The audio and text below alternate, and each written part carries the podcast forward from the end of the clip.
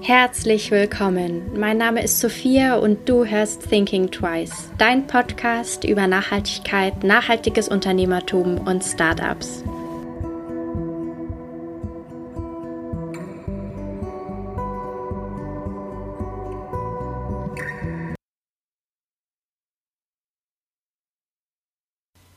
Laura von Vitopia hat aus etwas Negativem etwas Neues und Wundervolles geschaffen. Durch viel Durchhaltevermögen und Leidenschaft hat sie sich ihren Traum eines eigenen Modelabels erfüllt. Faire Löhne und Transparenz sind dabei die Grundsätze. In diesem Gespräch erzählt sie sehr offen und ehrlich über ihre Depressionen und ihren Weg hin zu einer Unternehmerin. Da in diesem Gespräch Depressionen angesprochen werden und offen darüber geredet wird, möchte ich hiermit auch eine ganz offizielle Triggerwarnung aussprechen. Wenn dich das Thema triggert, möchte ich dich bitten, diese Folge zu überspringen. Herzlich willkommen zu meinem Podcast. Heute habe ich die Laura hier zu Gast. Halli, hallo. Hallöchen, hey. Möchtest du dich gleich mal vorstellen? Wer bist du denn? Ja, ich bin die Laura, ich bin 28 Jahre alt und ich äh, bin die Gründerin von Vitopia the Brand. Möchtest du gleich mal erzählen, was ist das? Um was handelt es sich da? Vitopia ist ein nachhaltiges Kleiderlabel. Mhm. Das vor einem Jahr gestartet. Und ähm, ich konzentriere mich vor allem darauf, ähm, faire Löhne zu bezahlen und Stoffe zu finden, die ähm, ja aus guten Quellen kommen, mhm. wo ich einigermaßen weiß, wo sie produziert werden, woher das Garn kommt. Mhm. Ja. Das stelle ich mir. Und, und ähm, was mir auch wichtig ist beim Ganzen, ist wirklich ähm, allgemein Frauen einfach zu unterstützen ja. in ihrem Weg. Ja, ja. Mm, das heißt, du basierst dein Unternehmen so auf diesen Werten, faire Löhne, aber auch so Transparenz, wenn du sagst, du möchtest darauf achten, woher deine Garne, deine Materialien kommen. Total, ja. Cool. Wie bist du dazu gekommen überhaupt? Also war das so, wie bist du dazu gekommen, überhaupt was zu gründen? Nun ja, ich interessierte mich schon sehr lange für Nachhaltigkeit ähm, ich fühlte mich aber total gefangen in meinem Leben zu mhm. dieser Zeit, als die Idee kam. Mhm. Ich hatte einen 100% Job als Kindergärtnerin und ähm, lebte in einer teuren Wohnung in Zürich und ich hatte eigentlich alles, was, was es braucht von außen gesehen. Ja. Aber ich war total unglücklich. Mhm. Mir fehlte die Kreativität, mir fehlte mein eigenes Ding, mir fehlte das Gefühl, irgendwas bewirken zu können. Mhm. Ähm, und irgendwann habe ich gesagt, so, und jetzt probiere ich es und habe einfach angefangen und habe gesagt, ich gründe Vitopia. Aber hast du dann so einen, so einen Fashion-Background? Weil ich meine, ich kann jetzt mir vorstellen, es kann ja nicht jeder einfach mal so eine Modebrand äh, gründen. Ehrlich gesagt, ich habe keine Ahnung von Mode. okay. Ich habe weder Ahnung von, wie man ein Schnittmuster entwirft, noch wie man einen Brand aufbaut. Ich habe einfach angefangen. Mhm. Und wieso unbedingt dann Mode? Also wieso Mode und nicht jetzt irgendwie was einen anderen Aspekt, wo du auch irgendwas bewirken kannst? Es hätte auch was anderes sein können. Und vielleicht wird es auch irgendwann was anderes sein. Ja. Aber ich brauchte irgendeinen Anfang. Ich brauchte irgendwas Handfestes, irgendwas, woran ich arbeiten konnte. Und Mode war, ist mir wichtig, war mir immer wichtig. Aber nachdem ich mich mehr damit auseinandergesetzt habe, was die Modeindustrie eigentlich bedeutet, was sie eigentlich anrichtet in unserer Welt, habe ich einfach gesagt, so, ich möchte meinen Beitrag dazu machen. Ja. Und das heißt, du arbeitest jetzt nicht mehr Vollzeit äh, als Kindergärtnerin, oder? Nein, ich arbeite jetzt drei Tage die Woche als Kindergärtnerin, ja. arbeite drei Tage die Woche im Café und nebenbei mache ich Vitopia. Wow. Ja. Ganz schön viel Arbeit. Das ist so. Ja, aber es ist toll. Es macht Spaß. Ähm, wie ist es so von außen gesehen? Wenn du sagst, du hattest davor so das perfekte, du hattest alles Materielles und gehst da so raus aus diesem, keine Ahnung, traditionellen, klassischen Bild, was man hat. Wie war das so auch für dich so vom Gefühl? Als ich startete mit Vitopia, kämpfte ich gerade mit einer ziemlich schweren Depression. Mhm. Und ähm, sie wurde auch immer schlimmer mit jedem Tag. Also eigentlich zu Beginn von Vitopia war echt, es ging mir so elend. Ähm, und es war so mein kleiner Lichtblick irgendwie. Mhm. Und je weiter ich darin involviert wurde, ähm, desto mehr Hoffnung sah ich irgendwann wieder.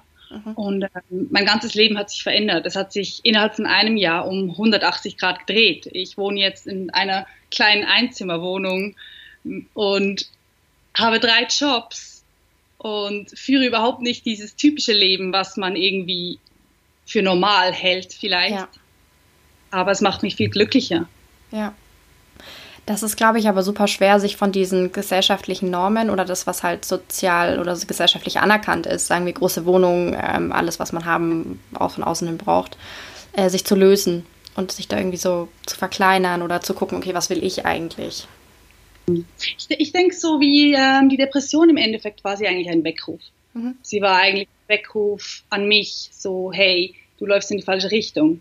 Mhm. Äh, und auch wenn ich das zu gewissen Zeiten nicht sehen konnte, weil wenn du wirklich depressiv bist, dann siehst du nichts mehr eigentlich. Du, du nimmst nichts mehr wahr. Mhm. Aber mit der Zeit habe ich irgendwann das Geschenk darin angefangen zu sehen. Mhm. Ähm, aber das hat lange gedauert. Das war kein Prozess. Ich hatte die Depression über zwei Jahre und es wurde, ich würde sagen, seit vier, fünf Monaten geht es mir wieder gut. Mhm. Aber auch während, ja, während ich schon mittendrin war, ging es mir noch nicht gut. Mhm. Es, war, es war ein Prozess. Ja. Ja, aber ich glaube, es geht vielen Leuten so, die sich irgendwie eingepfercht oder irgendwie gefangen fühlen in, in dem, im Leben oder in dem Job und so. Und es ist aber so auch so eine, keine Ahnung, man darf ja nicht scheitern so. Man kriegt es mhm. ja beigebracht. Man sollte irgendwie so einen geradlinigen Weg haben und ähm, Gehalt aufsteigen, was auch immer, größere Wohnungen immer. Und ähm, glaube, es ist super schwer, sich dann auch einzugestehen, nee, das ist nichts. Also. Das ist so. Und ähm, man stößt auch zum Teil auf Widerstand oder Leute, die sagen, ja, hey, ist das eine gute Idee oder willst du das wirklich machen? Auf jeden Fall. Aber im Endeffekt musst du auf dich hören und du musst darauf hören, was für dich richtig ist. Und du brauchst Mut, auf jeden Fall. Du brauchst Mut, irgendwelche Gesellschaftsnormen zu durchbrechen oder auch dich zu hinterfragen, so, hey, ist das wirklich, was ich möchte?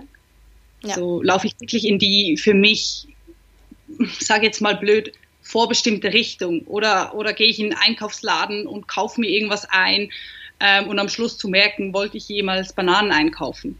Weißt du, wie ich meine? Ja, voll, voll.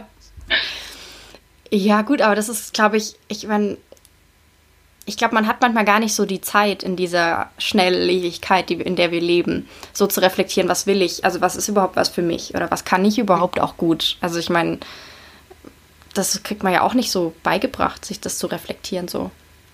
Nein, ich glaube nicht, dass es etwas ist, was in unserer Gesellschaft besonders gefördert wird. Nee. So deine eigenen Ziele zu verfolgen und ähm, deine Träume zu verwirklichen. Im Gegenteil, dir wird gesagt, du sollst Geld verdienen, eine Wohnung haben, am besten eine Familie gründen, Kinder haben, was alles schön ist, aber manchmal reicht es halt einfach nicht. Ja, oder es passt einfach gerade noch nicht oder in dem Abstand, der vorgesehen ist von der Gesellschaft einfach nicht oder du wirst es ganz anders haben alles. Also, genau. ja, schade. Das heißt, du hast eigentlich so wirklich so am tiefsten Punkt gesagt, okay, hier mache ich einen Cut und gründe was, um das jetzt mal ganz äh ähm, nee, der tiefste Punkt kam eigentlich erst nachher. Ich hätte alles fast wieder hingeschmissen. Mhm hatte schon meine ganze Kollektion fertig. Ähm, ich war viel zu spät dran. Ich war mit meiner Sommerkollektion Ende August fertig. Es war viel zu spät. Es war so doof, aber irgendwie hatte ich das Gefühl, okay, ich mache das jetzt. Und dann ging es mir immer wie schlechter und immer wie schlechter. Und dann war echt fünf Monate lang habe ich gar nichts mehr gemacht. So, ich war dann in Therapie. Mhm. Ähm, ich war auch in der Klinik für eine Zeit. Und als ich dann rausgekommen bin, und es mir langsam, langsam wieder besser ging, ist mir das wieder in den Sinn gekommen, hey, du hast ja da noch was. So, da ist ja noch irgendwas. Mhm. Und irgendwie habe ich dann angefangen, es wieder, ihm wieder mehr Zeit zu widmen und meine Kreativität reinzugeben. Und dann langsam, langsam, ja, hat es irgendwie angefangen zu fruchten. Mhm. Das heißt, es ist wirklich für dich so eine Art deiner Kreativität und auch irgendwie so dein, keine Ahnung, deinem Wesen irgendwie so Freiraum zu lassen, sage ich jetzt mal. Ja, ich würde sagen, es ist meine, meine Therapie unter anderem. Ja. Es ist mein, ähm, ein Traum von mir. Mhm. Und vor allen Dingen ist es meine Art, um mit Menschen in Kontakt zu treten, die ich sonst nicht kennenlernen würde. Ja. Ja, das, das verstehe ich. Das ist super, super schön, so die Möglichkeit zu haben, mit unglaublich tollen Menschen so Kontakt zu treten, mit denen zu reden. Das das bringt einem so viel und keine Ahnung, das finde ich so wertvoll. Ja, ja, total. Ganz klar. Wie hat dann sein Umfeld darauf reagiert, wenn du sagst, du warst eh jetzt nicht so an deinem besten Punkt und dann gründest du auch noch was? Weil es ist ja nochmal eine zusätzliche Belastung. Mhm. Ähm, meine Eltern haben mich immer machen lassen. Mhm. Sie haben nie irgendwie gesagt, mach das nicht. Sie haben aber auch nie gesagt, ja, mach das unbedingt, so, du wirst Erfolg haben. Mhm.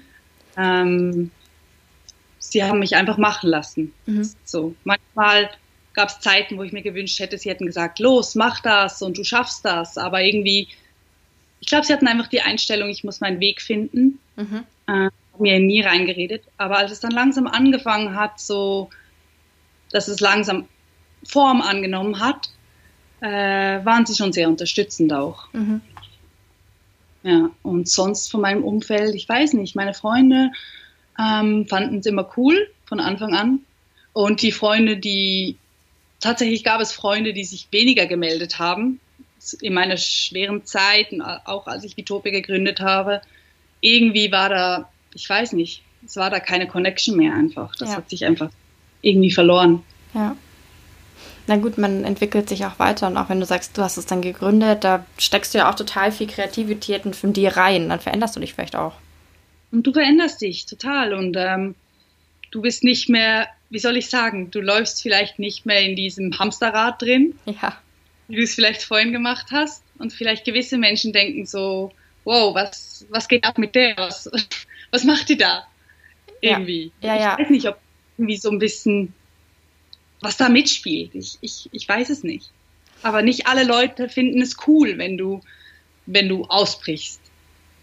Naja, gut, aber ja, voll. Aber ich glaube, man bekommt dann auch mit, wie es anders geht, wenn hm. jetzt eine Person ausbricht. Und das äh, zeigt dir natürlich auch das alles, was du nicht hast. Obwohl du glaubst, du hast alles jetzt in dem Fall. Das ist ja, gewisse. Menschen wollen, gewisse Menschen wollen auch nicht ausbrechen. Das macht ihnen Angst.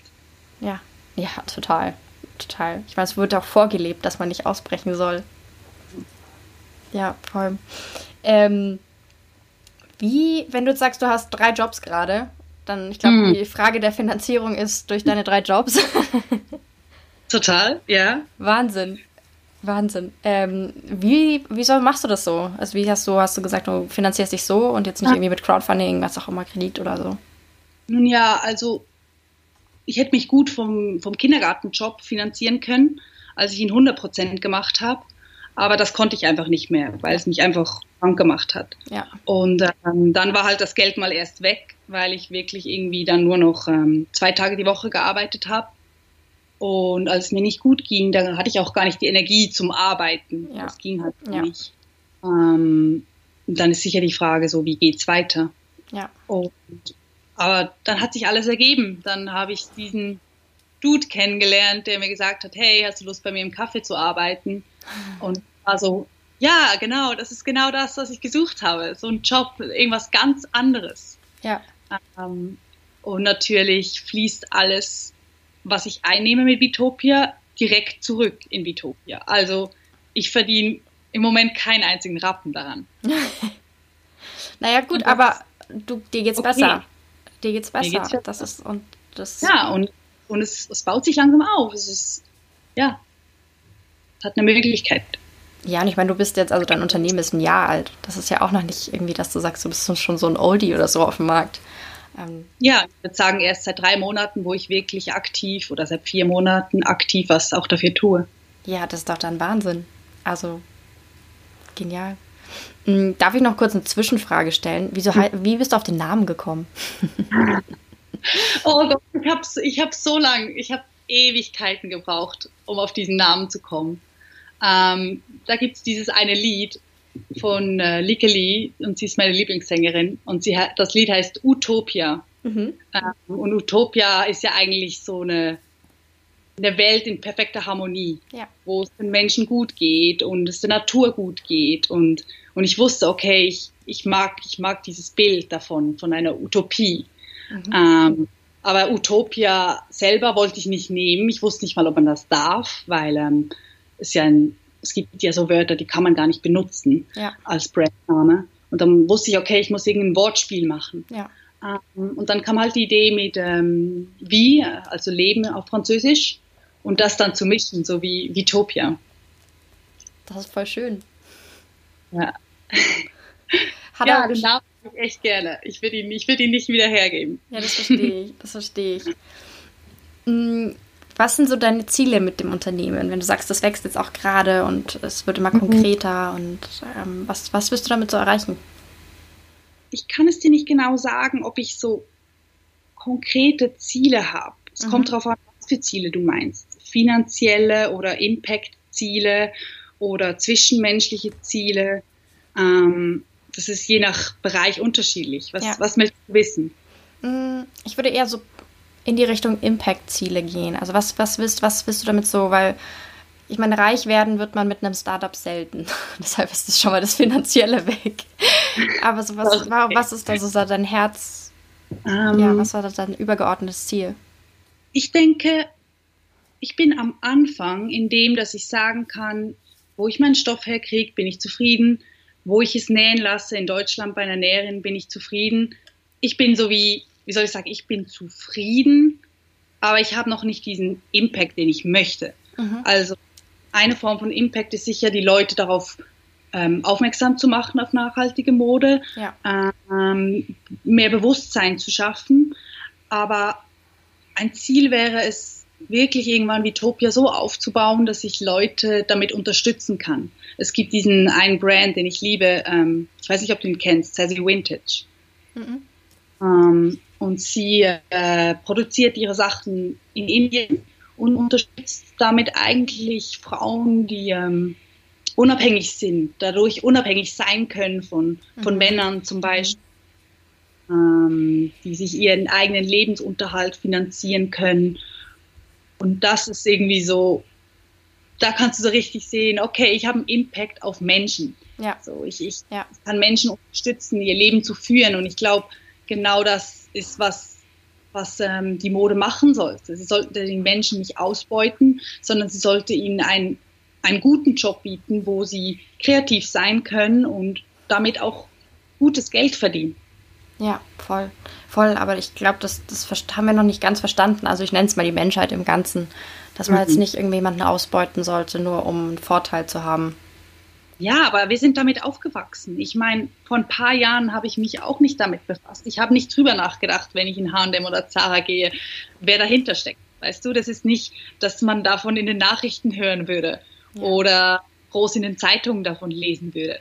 Das ist einfach Eigeninitiative, ähm, sich damit schlau zu machen oder ja. auch von irgendwelchen Bloggern, die sich halt dafür interessieren und einsetzen, mehr zu erfahren. Aber das ist nicht Wissen, was uns vor die Füße gelegt wird. Das ist nichts, was an der Schule unterrichtet wird.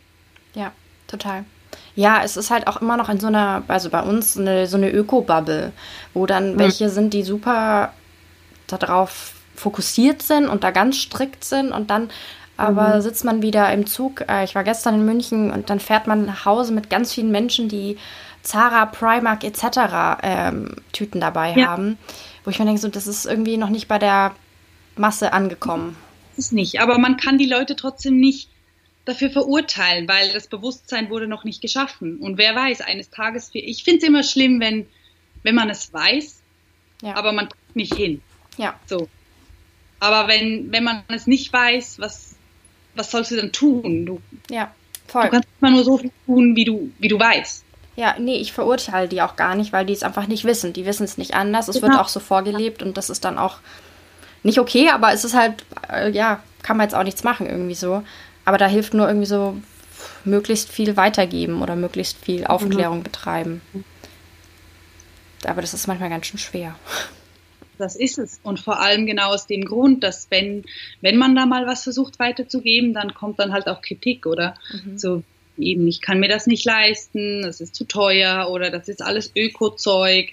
Ähm, ich meine, die ganze Nachhaltigkeit hat ja schon irgendwo noch ein bisschen diesen Ruf, dass es einfach nur so Öko ist. Weißt du, ich meine, so wie nur mit Schlabberhosen und ja. keine Ahnung. Ja. Ähm, es gibt immer wie mehr Brands, die auch moderne Kleidung machen oder, oder, oder spezielle Sachen machen, ja. ähm, aber halt noch nicht so viele. Ja, ja, total. Aber ich finde bei diesem, bei der Preisfrage, das finde ich, da muss ich immer so schmunzeln. So, das ist, finde ich, lässt sich so an Schuhen so gut sehen. Ich meine, mhm. man kann sich ganz viele günstige Schuhe kaufen oder man kauft sich ein gutes Paar und kümmert sich um das und hat es dann jahrelang und es ist im Endeffekt wesentlich günstiger. So. Ja, aber die Leute wollen ja ihr neues Outfit ausführen. Sie wollen möglichst an jedem Tag was anderes tragen, wenn es geht. Na klar, das ist natürlich wichtig. Ja, ich glaube, das dauert noch ein bisschen, bis es bei der Allgemeinheit oder bei allen angekommen ja, ist. Ja, aber es, ich meine, es ist, es ist langsam auch ein Trend und es ist langsam ein Trend, wo sogar die großen ähm, Brands anfangen darauf anzuspringen, was natürlich auf eine Art gut ist, aber auch irgendwie ist es einfach nur Marketing, oder? Also Sie super, denken, es ist Greenwashing, finde ich ganz, ganz schlimm manchmal. Auf jeden Fall. Aber trotzdem ähm, merken Sie, hier gibt es eine Änderung mhm. und dass sie vielleicht wenigstens so tun, wird vielleicht das Bewusstsein erhöht. Ich weiß es nicht. Ich hoffe es zumindest, dass es irgendeinen positiven Impact hat. Ja, das hoffe ich auch wirklich. Ähm, weil sonst, wenn jetzt dann die äh, Leute statt von HM HM Conscious kaufen, dann ist natürlich auch nicht so und sich dadurch so glauben, sie sind total die Ökos. Damit ist es natürlich auch nicht getan, sage ich jetzt mal. Nee. ähm, von daher, wenn der Denkprozess dadurch angestoßen wird, mhm. das wäre wichtig. Ja. Genau, aber im Endeffekt ist es ja der Konsument, der bestimmt, ähm, was produziert wird. Also wenn wir alle aufhören würden, in Zara und Hanem einkaufen zu gehen, dann entweder sie erfinden sich komplett neu oder sie gehen einfach zugrunde. Ja, ja, ja. Aber das ist noch ein langer Weg. Das heißt, das ist so dein Ziel, dein übergeordnetes Ziel. mein Ziel ist, Tandem zu stürzen. Yeah. nee, aber so ein bisschen Awareness und Bewusstheit zu schaffen und Aufklärung. Ja, ja, aber nicht nur. Es ist für mich so wie, es geht mir um Mode, aber ich glaube, durch meinen Hintergrund und durch meine Erfahrungen mit, mit wirklich schwierigen Zeiten habe ich immer wie mehr gemerkt, dass es mir auch darum geht, wirklich Menschen Mut zu machen, ihren Weg zu gehen. Mhm. Und äh, und wieder die Liebe zum Leben zu entdecken. Ja. Es, ist, es geht mir inzwischen um mehr als nur um Mode, was, was extrem wichtig ist. Aber was bringt es mir, wenn ich nachhaltig einkaufe, aber ich bin total unglücklich? Weißt du, ich meine, mhm. so wie. Ja, ja. voll. Mhm. voll. Mm, was, was wären so die Learnings, die du jetzt weitergeben würdest, auch wenn du sagst, dass du schon Umgang mit so schweren Zeiten hattest? Ähm, was würdest du gerne so an jemanden weitergeben, der oder die gerade gründen möchte? Ähm, was mir sehr geholfen hat, ist ähm, eine Businesspartnerin zu haben, also mehr so, nicht eine Businesspartnerin, jemanden, mit dem ich äh, mich einmal pro Woche höre und wir uns gemeinsam Ziele für die Woche setzen zum Beispiel. Mhm. Und in der Woche besprechen wir, hey, was hast du geschafft, was hast du nicht geschafft, was sind deine Ziele für die nächste Woche oder den nächsten Monat. Es hilft dir einfach ähm, dran zu bleiben mhm. Nicht, nicht zu schummeln, mhm. weil ja. man setzt ganz schön viele Ziele und ähm, dann ist die Woche vorbei und irgendwie hast du ein kleines To-Do gemacht davon. Ja. Also es ist schon wichtig, dran zu bleiben. Und ich ertappe mich manchmal selber so wie, dass ich abschweife und dann irgendwann bin ich so, okay, ich hätte das noch machen müssen. Jetzt habe ich es schon wieder um eine Woche verschoben. Also man muss schon, man muss schon dranbleiben, glaube ich. Ähm, ich glaube, ein anderer Tipp ist, dass man wirklich sein Herz reingibt. Also, dass man auch authentisch ist und nicht versucht, irgendwie etwas zu sein, was man, was man gar nicht ist. Mhm, ja. Ähm, ja, ich, ich weiß nicht, gerade auf Instagram, ich sehe so viele junge, hübsche Mädchen, die irgendwie irgendeinem Vorbild nacheifern und irgendwie so sein wollen wie der oder die. Und ich denke so, hey, du wärst so viel cooler, wenn du einfach du selbst wärst. Und ich glaube, das Gleiche ist, ist mit dem Brand. Ähm, du kannst einen Brand aufbauen, der ist wie jeder andere Brand. Oder du sagst, hey, irgendwie, I do it my way. Ja. Ja, aber da wären wir dann wieder wie beim Anfang. Das kriegt man nicht so beigebracht, ähm, dieser Individualismus oder es auch zu sagen, so, nee, ich muss, brauche kein Vorbild oder ich brauche keinen Sohn, dem ich nacheifere. Hm. Ich glaube, Vorbilder sind schon gut. Also ich ja, meine, ähm, sie können dir helfen, sie können dir Inspiration geben und einen Anstoß geben, aber im Endeffekt musst du dein eigenes Ding daraus machen. Ja. Ja, ich glaube vor allem am Anfang ist halt auch so ein Vorbild ganz gut, aber man muss mhm. sich dann irgendwie auch abkapseln können irgendwann. Ja. Dann äh, Hilfe annehmen. Auf jeden Fall hätte ich nie alles geschafft ohne Hilfe. Ähm, sei das mit der Webseite mhm. oder mit Fotos machen, mit dem Hochladen oder eben mit meiner Näherin. Ich meine, sie hat mich, sie hat mich, sie hat mir so geholfen. Ich hatte meine Skizzen da, die waren echt nicht schön. Ich so, so genau so möchte ich. Und sie so, ja, das geht aber nicht.